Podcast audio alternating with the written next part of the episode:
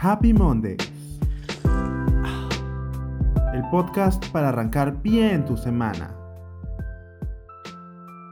Bienvenidos al segundo episodio del podcast de Masterplan. Nosotros somos una comunidad de profesionales con diferentes especialidades que estaremos brindando sesiones de coaching y de mentoring vía online. Quien les habla, Susana López, es magíster en administración, ingeniero industrial. Soy terapeuta, coach y consultora en recursos humanos. Hoy me acompañan dos compañeras. Una de ellas es María Elena Calderón. Ella es psicóloga, máster en terapia familiar, especialización en coaching con técnicas de PNL e hipnosis. Y también conmigo Ana Borovio.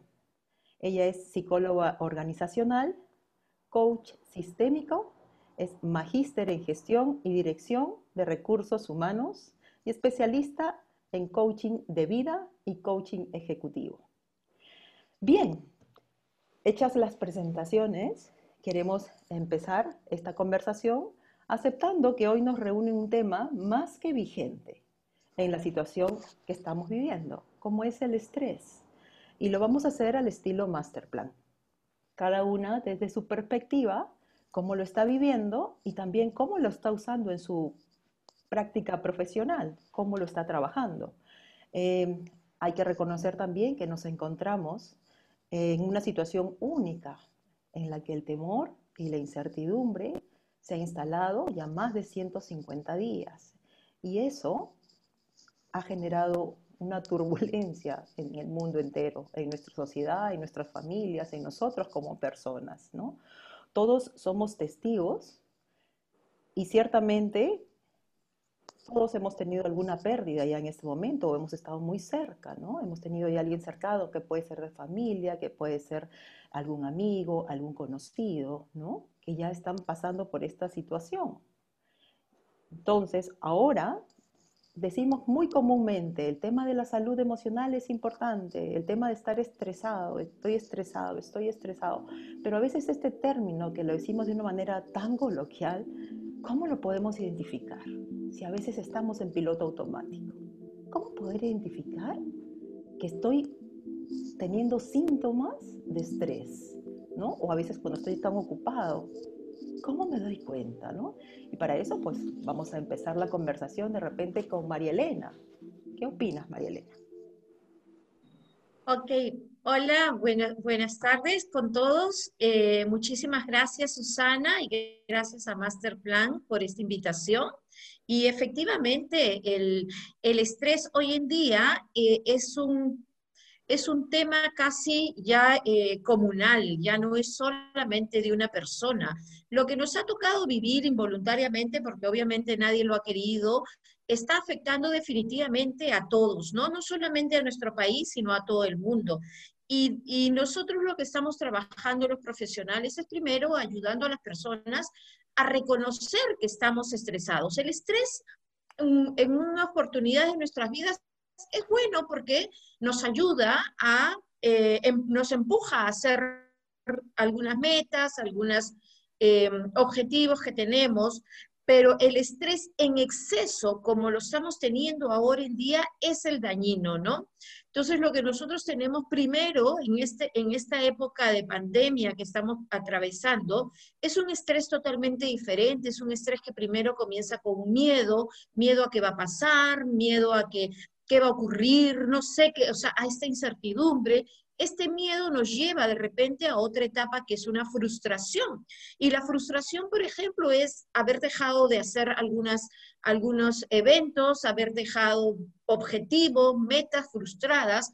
De esta frustración pasamos al enojo, o sea, ¿por qué a mí no lo logré? ¿Qué está pasando? O sea, ¿a quién culpo luego? Y así es un proceso. es muy interesante eh, reconocer este ciclo de vida, este ciclo del estrés, porque es así como tú vas a poder manejarlo adecuadamente. Y definitivamente uno de los síntomas ya en las personas es estos pequeños dolores de cabeza, que si de repente en algún momento tú has tenido dolor de cabeza, pero hoy en día estamos con el, con el teletrabajo, con este 24/7 de estar todo el día metidos en casa. Es un pequeño dolor de cabeza que de repente ni, ni lo percibes o te das cuenta, pero puedes seguir con esto.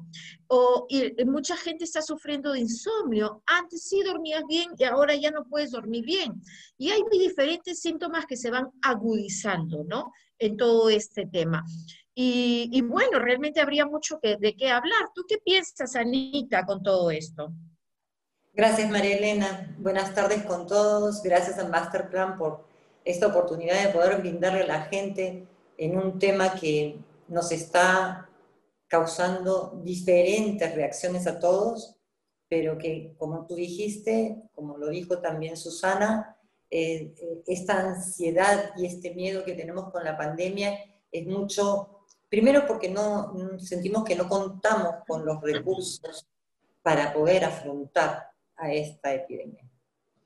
Y también el hecho de estar trabajando en casa ya no es solamente trabajar, es trabajar, es ver las tareas de los chicos porque no van al colegio, es limpiar la casa, cocinar, atender al esposo o el esposo también a veces no, no puede ayudar y esto le genera a la gente un gran impacto. De hecho, las estadísticas están mostrando, por ejemplo, que en España y en Inglaterra se ha llegado al 50% de divorcios. Han disminuido los matrimonios, y no solamente porque no se pueden celebrar, sino porque hay muchas parejas que vivían juntas y les tocó vivir la pandemia y se dieron cuenta que no eran para tener un matrimonio. En realidad, el estrés causa muchos efectos eh, aparte de los que mencionaste, la irritabilidad, los dolores, la falta de apetito o el exceso de apetito. Y eso lo tenemos que ir controlando y tenemos que buscar formas para hacerlo. Entonces, es importante que hablemos con nuestras parejas, que hablemos con nuestros hijos y que podamos resolver esto entre todos. Susana, ¿tú qué opinas? Sí, no, efectivamente, visto desde el comportamiento, que es donde yo trabajo más con personas, eh, definitivamente las cosas no son como las vemos, sino que las, las vemos así como somos, ¿no? Entonces, qué importante que este tiempo también podamos hacer esa pausa para darnos cuenta qué está pasando con nosotros, ¿no?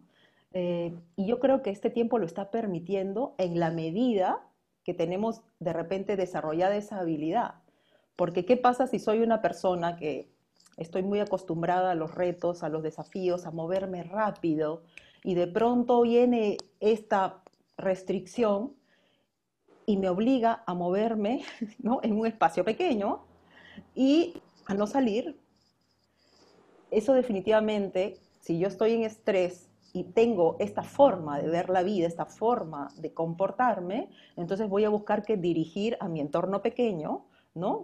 Probablemente voy a estar mandando, probablemente voy a estar medio enojado porque la gente no se mueve a mi ritmo y ya en un espacio más pequeño mi demanda con mi entorno va a ser mucho más complicada. Entonces, reconocer de repente, ¿no? Tal vez estoy más enojado que nunca, ¿no? Tal vez estoy por esta misma ansiedad de que no puedo salir, de que no puedo dirigir, de que no puedo moverme, tal vez estoy más enojado que nunca, más irritable, menos tolerante. ¿No? Si soy una persona muy sociable, una persona que estoy muy, muy vinculada a lo que son las relaciones y las influencias, entonces, ¿qué voy a hacer? Voy a estar planificando de manera creativa, generando espacios por Zoom, me voy a reunir con mis amigos, voy a hacer el karaoke el viernes. Eso también está buscando ¿no? qué cosa estoy haciendo, desde dónde estoy respondiendo, porque tengo un estímulo que me está limitando y eso está cansándome sobre todo cuando ya está instalado en tanto tiempo. Si soy una persona más bien que estoy muy orientada a las normas y a los procedimientos, estoy buscando información. Todo el tiempo estoy buscando información y el mismo estrés se acelera y la emoción primaria que se puede activar ahí es el temor viendo las tasas de contagio, viendo las estadísticas, la tasa de mortalidad que hay y bueno, agosto va a ser peor y, y estas personas ¿no? que abril va a ser terrible, mayo se viene peor, junio es peor, uy, agosto no sabes el rebrote. Entonces, esta información ¿no? que eh, nos hace y nos acelera eh, nos exacerba el temor que ya existe, ¿no? Y más bien si yo soy una persona que lo que estoy buscando es la estabilidad, ¿no? Son esas personas que de repente en sus entornos pueden estar generando tranquilidad, todo va a estar bien, tratando de proteger, de generar espacios de armonía, ¿no? Tratar de pausar, de repente a ellos les viene mejor esta situación, pero ¿qué pasa si en una casa tenemos de todos los ritmos? ¿Qué pasa si en una casa tenemos a alguien que quiere moverse rápido y alguien que está buscando estabilidad? Muchos conflictos, muchas discusiones, ¿no? Y es una manera de darnos cuenta también, ¿no? Qué tan estresados podemos estar, es porque cada quien está exacerbando de repente la emoción primaria que nos mueve, ¿no? O del temor, o del dominar, ¿no? O el de estabilizar, ¿no? El de controlar. Entonces yo creo que eso también es una manera de observarte, ¿no? Hacer la pausa, creo que es importante hacer la pausa y aprovechar eso, decir, ¿por dónde estoy yendo? ¿no? ¿Qué está pasando conmigo? ¿Y qué puede estar sucediendo? Por eso también es importante, ya que estamos hablando de estos síntomas, nombrar lo que decían ustedes, ¿no? ¿Cómo está impactando en esto? ¿no? Por ejemplo, yo les comentaba el tema de que impacta en las familias porque tenemos diferentes ritmos, diferentes formas de ver las cosas. Entonces, ¿cómo, ¿cómo estamos haciendo para conciliar? ¿Qué está pasando con este estrés? ¿Qué puede estar sucediendo en la sociedad, en el mundo? ¿Qué opinas, María Elena? Bueno, definitivamente, como les decía, eh, eh, pasamos por muchas etapas, ¿no? Eh, hoy en día estamos viviendo mucho, mucho, muchas personas están viviendo, por ejemplo, temas de frustración, de lo que tú hablabas, ¿no? Este, ¿Cuántos matrimonios se han quedado estancados, han tenido que cambiar reglas? ¿Cuántos viajes de promoción? Yo en un momento les contaba, y nosotros como familia hemos atravesado una de estas frustraciones en todo caso, pero eh, lo que sí nosotros como profesionales, al menos en mi caso, lo que yo estoy trabajando con muchas de las personas es primero que, que, entiendan que existe este, este tema. Em, con todo este, esta, esta, esta, este estrés en, el, en la comunidad, y el estar todos en casa, por ejemplo, eh, eh, uno de los impactos más fuertes que se está viendo en nuestra sociedad es que se ha levantado el maltrato intrafamiliar, o sea, hay menos tolerancia de padres, menos tolerancia de los mismos hijos, estar encerrados, hay familias que tienen la facilidad o la comodidad de estar en una casa, pero hay muchísimas familias que están en un solo cuarto o en un ambiente pequeño, rozándose todo el día, eso está haciendo de que la gente tenga poca tolerancia, ¿no? O sea, poco, poco, poca aceptación de, de, enojo del vecino, o sea, enojo del que está al lado mío, porque después como personas tenemos el derecho de estar en estos diferentes eh, estados emocionales. Y si me peleo con mi esposo de repente, obviamente estoy enojada, pero como puedo salir a dar una vuelta a caminar, se me pasa y me relajo, pero como estoy en este 24/7, este, no puedo hacer eso y eso se sobrecarga. Por eso es que se está enfrentando mucho más el, tema, digamos, eh, de, esta, de este encierro, de este estrés, de esta cuarentena, de lo que nos está causando a toda la población. Y es lo importante rescatar de que no solamente te está pasando a ti, nos está pasando a todos, profesionales o no profesionales. Todos somos seres humanos, todos, muchos de nosotros somos mamás, papás, hijos, hermanos. Se está incrementando mucho más, por ejemplo, las enfermedades preestablecidas eh, se está incrementando mucho más cuando tú has sido diagnosticada con esquizofrenia o cuando ya has tenido una, una, histeria, qué sé yo, cualquiera de las enfermedades, esto está haciendo que, que, brote mucho más. Entonces hay que tener un poquito de, primero, conocimiento, porque si tú no tienes conocimiento no haces cambio. Conocimiento y paciencia para con esto, ¿no? O sea, este, esta convivencia este encierro obligatorio de todas maneras nos está causando este estrés, que lo que yo hago de trabajar con las personas que, tengo es eh, hacer un conocimiento, un, que el consciente reconozca primero para después poder hacer cambios a nivel inconsciente y ayudar así a la persona, ¿no? Si de eso se trata. ¿Tú qué piensas, Anita? Estoy de acuerdo plenamente contigo. Es un abordaje que siempre lo estamos viviendo cómo afecta a la persona común y corriente, a nosotros, que estamos aquí enfrentando el COVID desde casa. Pero sí me gustaría conversar de un tema que es poco hablado, que es el síndrome de desgaste por empatía. Y este síndrome sucede con las personas que son las primeras en auxiliar a alguien cuando está en una crisis. Y hoy estamos en una crisis. En una crisis que se llama COVID-19 y que la tenemos a nivel mundial. Pero el personal sanitario, los médicos, enfermeras, técnicos, incluso el personal de limpieza, incluimos también a policías, bomberos, que también ayudan a la gente cuando está en peligro. Pero especialmente el, personal sanitario hoy está muy complicado, porque no solamente está haciendo un trabajo que no se ha visto antes en el sentido de, por ejemplo, aquí en Perú tenemos, dicen, más de 50.000 muertos, y ¿qué médico piensa en tener en cuatro meses, cinco meses, 50.000 muertos por una enfermedad? Eso no ha pasado, no ha pasado nunca. Entonces, eso hace que los médicos enfrenten cada día una situación muy estresante, de ver pacientes muy graves, de ver que muchos pacientes se están perdiendo y también que muchas personas que trabajan con ellos también se están contagiando. ¿Y esto qué genera? Ver que ellos también son vulnerables. No solamente están siendo testigos permanentes del sufrimiento humano. Muchas veces también ellos son los que les dan la mano a la persona cuando ya está en el final y su familia no puede estar. Entonces, están teniendo un estrés, una sobrecarga emocional muy fuerte. Y también ven mucho más cerca la vulnerabilidad que tienen al poder contagiarse de este virus. Y eso se llama síndrome de desgaste por empatía, que nos pasa a todos los que estamos en la línea de conversar con las personas para que bajen el estrés. Tú estás también, porque tú hablas con personas que están pasando duelos, haces terapia familiar, con lo cual puedes enfrentarte a personas que de repente te dicen, siendo un matrimonio muy bueno, te dicen, me quiero divorciar. Pero tenemos también que nosotros buscar estas formas de desahogo y ayudar al personal sanitario a que ellos puedan encontrar esa forma de desahogarse, de poder tener un respiro. Recordemos que ellos hay días que ni siquiera van a sus casas porque están de guardia por la cantidad de pacientes que tenemos. Como les digo, esta parte que siempre le correspondía a un familiar, el hecho de que si una persona estaba en la etapa final, era el familiar el que iba y le daba la mano. Hemos visto casos de muchas técnicas, enfermeras y médicos que han hecho esa labor.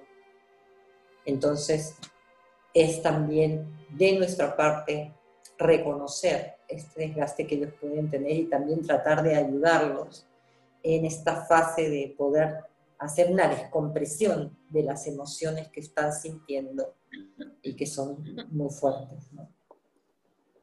Qué importante lo que estás mencionando, Ana, qué importante lo que estás mencionando. Justamente había un artículo que eh, lo, señalé porque hablaba de cómo em, en el aislamiento social obligatorio los trastornos mentales como la ansiedad, depresión, estrés y alteración de sueño se han elevado en un 15% aquí en Perú. ¿no? Es por un estudio que ha hecho la Universidad Privada del Norte, ¿no? que el, encargado es del departamento de psicología, ¿no? Entonces, qué importante, esto también nos ha hecho foco, ¿no? Esta situación también ha generado que nosotros pongamos foco en el tema emocional, que de repente todo el mundo lo sabe, pero hoy más que nunca ya se está tomando, está cobrando la importancia necesaria, ¿no? Que debería ser. Y yo me ponía a pensar mientras tú eh, hablabas, ¿cómo podríamos trabajar esto ¿Desde dónde podríamos abordarlo? Ya ustedes en su práctica lo hacen, de hecho, pero también yo pensaba, eh, ¿desde cuándo nosotros podemos, el hombre desde que es hombre o desde que era un homo sapiens, ¿no? cuando, detectaba un peligro, ¿qué se activaba en él en ese momento?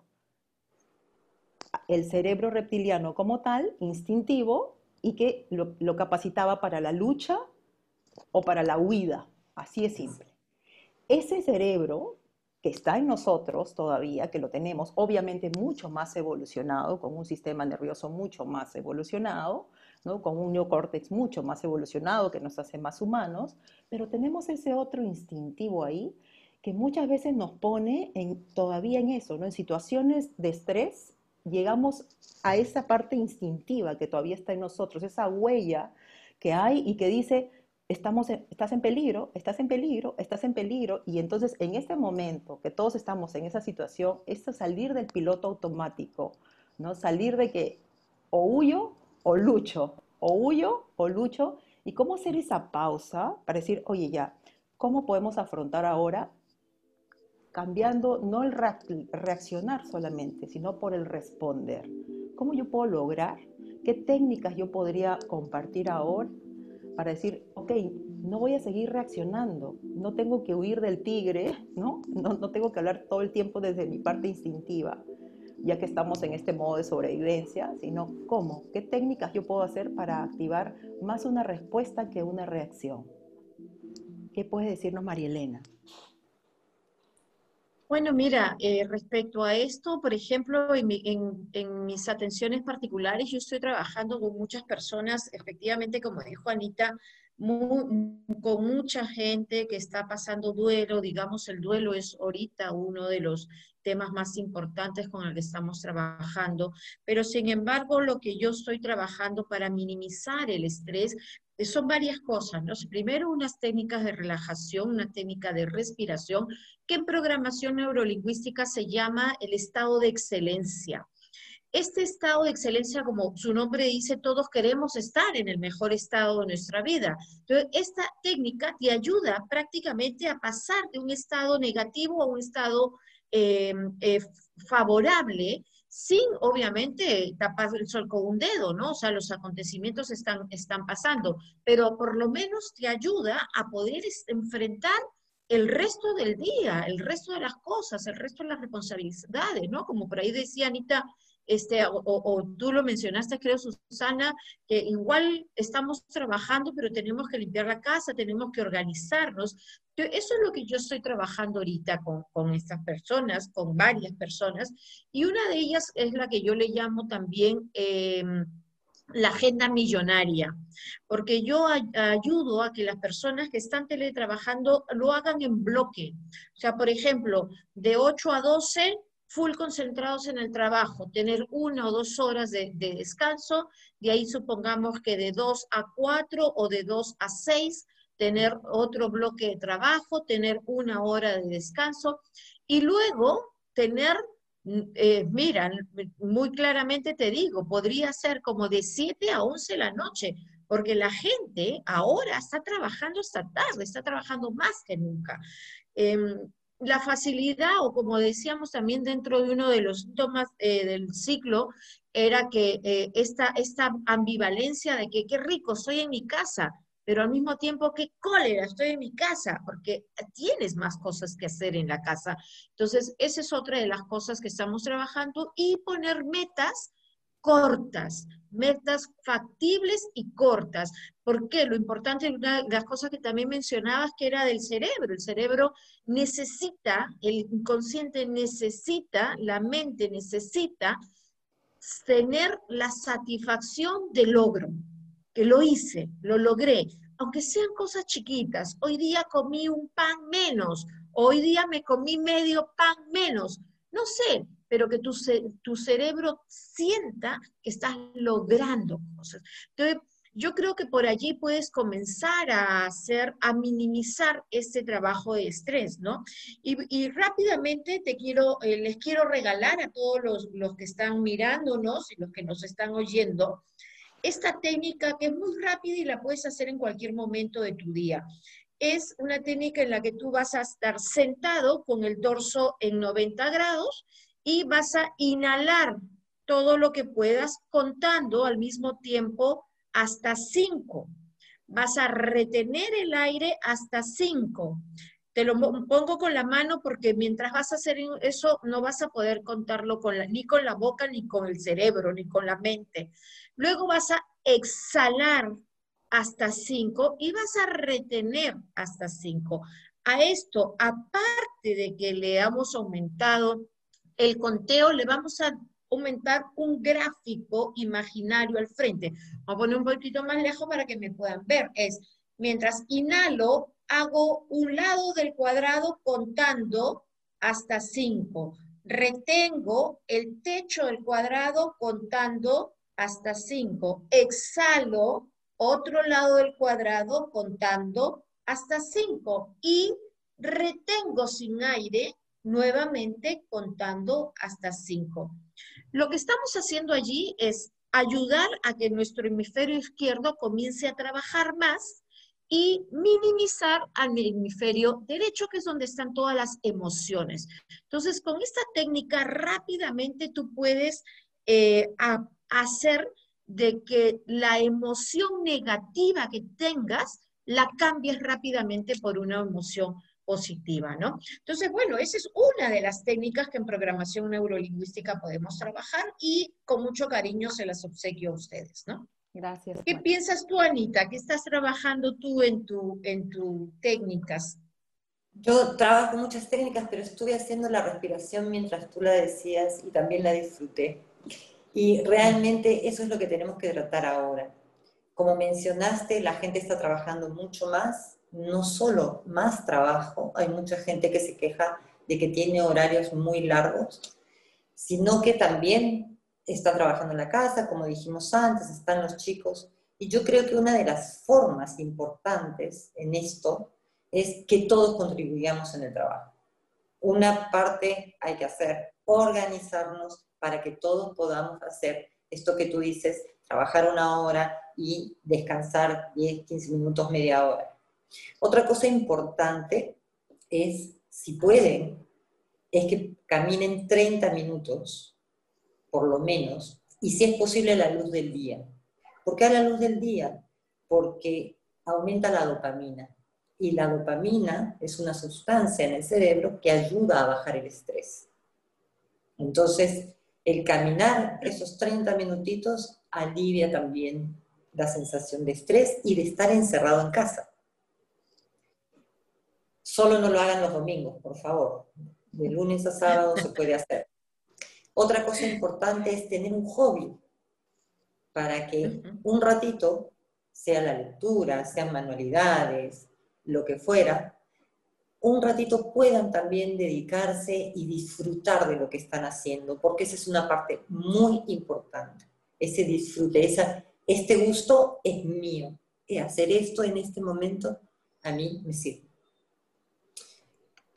tratar de descansar bien en la noche, tratar de dormir por lo menos siete u ocho horas, fundamental también para no estar tan irritables al día siguiente. Las técnicas de respiración que mencionaste. Y también tener alguien, una amiga, una hermana, un primo, quien fuera, con quien poder descomprimir esa emoción que tenemos dentro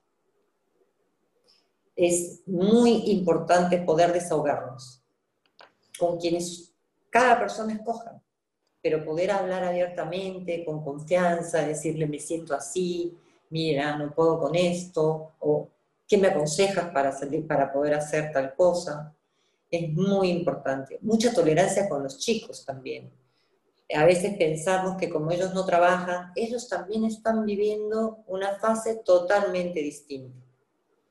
Están estudiando desde casa. A muchos chicos les gusta, sobre todo a los que están en la universidad. Eh, he visto a muchos que están estudiando mejor ahora con la educación a distancia que yendo a la universidad. Pero los chicos que están, por ejemplo, en primaria, sí necesitan ayuda de los papás. Entonces, tengamos paciencia con ellos porque tienen también que adaptarse a esta nueva realidad que nos está tocando vivir todos nos tenemos que adaptar. Si tienen una mascota, es otra cosa también desestresante, llevar a pasear a la mascota. Eso ayuda también a que podamos mm, salir un ratito de casa, ver, ver el paisaje y poder también aliviar el estrés.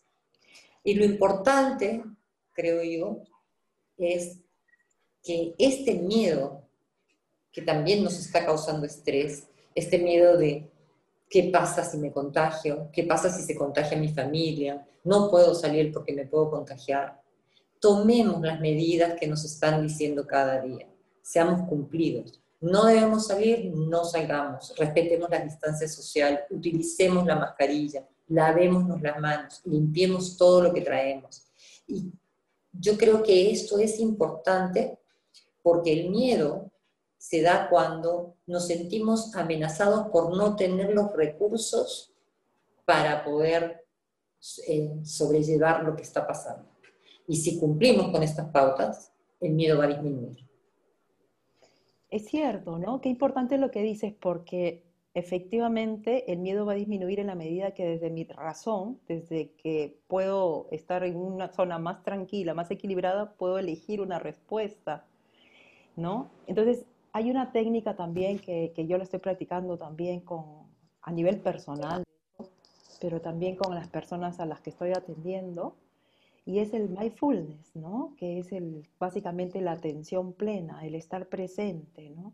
Porque lo que tiene la ansiedad o la depresión es sacarme, ¿no? De manera habitual, de manera permanente, o me lleva al futuro a generar escenarios catastróficos muchas veces, ¿no? Me voy a contagiar, va a pasar esto, que me puede llevar a decisiones eh, determinantes.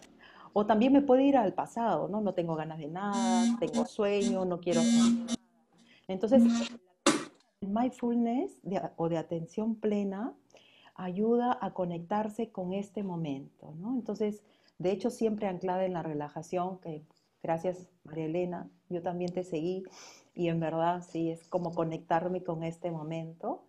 Eso es lo que, lo, que eh, conseguimos, ¿no? Estar aquí consciente de pronto, tener más conciencia desde cómo estoy sentada, desde qué parte de mi cuerpo se está, está tocando a la silla, desde cuál es la textura de mi laptop, de mi iPad, desde tomar más atención a lo que tengo en este momento, ¿no?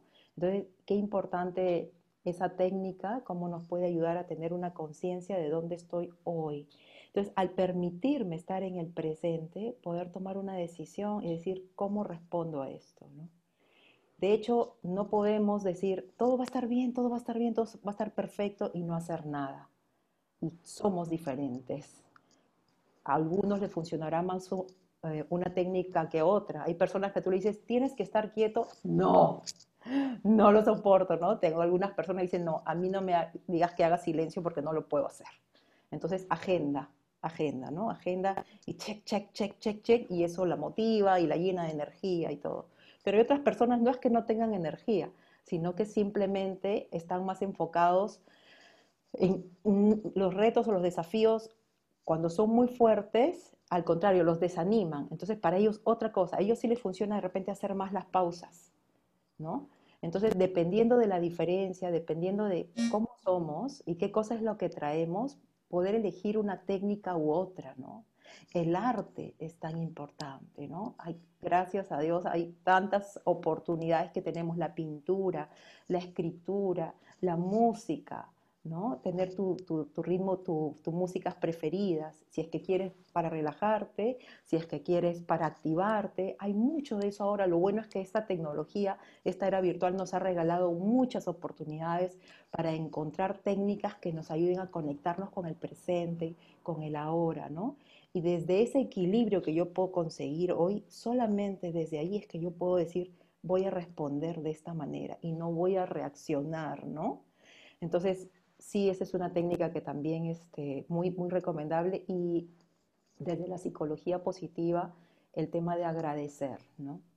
Agradecer cada día, ¿no? Agradecer en cada momento lo que estamos teniendo, ¿no? Agradecer el trabajo o agradecer que de repente ya no estoy en el trabajo, pero tengo otras alternativas. Siempre encontrar algo por agradecer. Tres cositas en el día que yo tendría que agradecer, ¿no? Tenerlo como un hábito, ¿no? Porque a veces es más fácil mirar el punto negro en la pizarra blanca, sobre todo cuando tenemos una situación como esta, ¿no? En la que estamos viviendo. Entonces, comenzar a ver eso, al contrario, cuáles son esos puntos blancos entre toda esta oscuridad que pueden sentir algunas personas, ¿no? Entonces, esa actitud positiva y hay una técnica que también me, que hay, hay una persona que, que, que, yo atiendo que le funciona mucho, que es el 5%, 5 más. ¿No? Si has identificado eso que tú sabes que hoy te haría mejor, ¿no? que hoy te haría estar mejor, entonces 5% más paciente, 5% más alegre, 5% más positivo, 5% más, ¿no? El 5% más, que son cosas chiquititas, técnicas chiquitas, pero que puede ayudarnos a, ¿no? Y una cosa al final quisiera decir que aceptar no necesariamente es decir, estoy de acuerdo, aceptar, ¿no? Como decía María, eh, María Elena, lo primero es que la gente reconozca y que lo acepte, ¿no? Pero aceptar no quiere decir estoy de acuerdo con lo que está pasando, estoy feliz con lo que está pasando. No, solamente es validar que es real. Validar. Y tampoco es resignarme. No, tampoco es qué voy a hacer, ¿no? No, no tengo otra, ¿qué voy a hacer? Tampoco es resignarme, ¿no? Sino es elegir una respuesta adecuada para esta situación que es tan complicada, ¿no? Entonces, y eso me, permite también el estar en el aquí y ahora, el aceptar este momento presente y que sea y desde allí yo poder observar y elegir la mejor respuesta, ¿no? Bueno, qué interesante la conversación, chicas, de verdad, les agradezco tanto, qué bueno tener este espacio para, para poder, poder retroalimentarnos y enriquecernos, ¿no? Con todo lo que, lo que ustedes están compartiendo, con todo lo que nos da oportunidad Masterplan de, de compartir, de sugerir. Bien, este, María Elena, ¿qué te ha parecido tú? Ya tenemos más de 35 minutos. Mira, realmente súper emocionada, contenta y muy agradecida por, por esta invitación de Masterplan y he aprendido también con todo lo que ustedes han venido conversando, comentando. En realidad, eh, de esto se trata, de compartir nuestros conocimientos con las personas que de repente tienen menos eh, estas técnicas que no conocen y están allí para que la gente eh, pueda usarlas. La idea es de que poder dar un granito de arena con todo nuestro país, con todo el mundo o todos los que puedan ver este video. Y como te digo, muy agradecida a Masterplan y contenta de haber compartido con ustedes este espacio. Igual, Marilena. Anita. Gracias, gracias Masterplan, gracias a, a, ustedes también. Es un lujo poder compartir con colegas como ustedes estas técnicas, este aprendizaje que nos, nos están dando y de verdad espero que a la gente esto les sirva mucho, que, que puedan aplicar algunas de nuestras técnicas para que puedan relajarse un poquito, para que puedan tomar alguna distracción y, y, que esto pase lo más pronto posible para el bien de todos. Amén. Gracias. Sí, gracias, gracias a la comunidad, gracias, gracias chicas por este compartir, ¿no? por esta oportunidad de enriquecernos. Creo que es parte también de nuestras propias técnicas para nosotros fortalecernos como profesionales, pero también como personas, como seres humanos, ¿no? Y eso es, creo que, lo, lo, bonito de estar en comunidad, compartir como seres humanos, ¿no? Y ayudarnos mutuamente. Bien, entonces nos queda más que despedir esta conversación, esperando que podamos haber contribuido en algo a las personas que nos escuchen. Muchas gracias y estaremos en contacto vía online. Los esperamos. Gracias.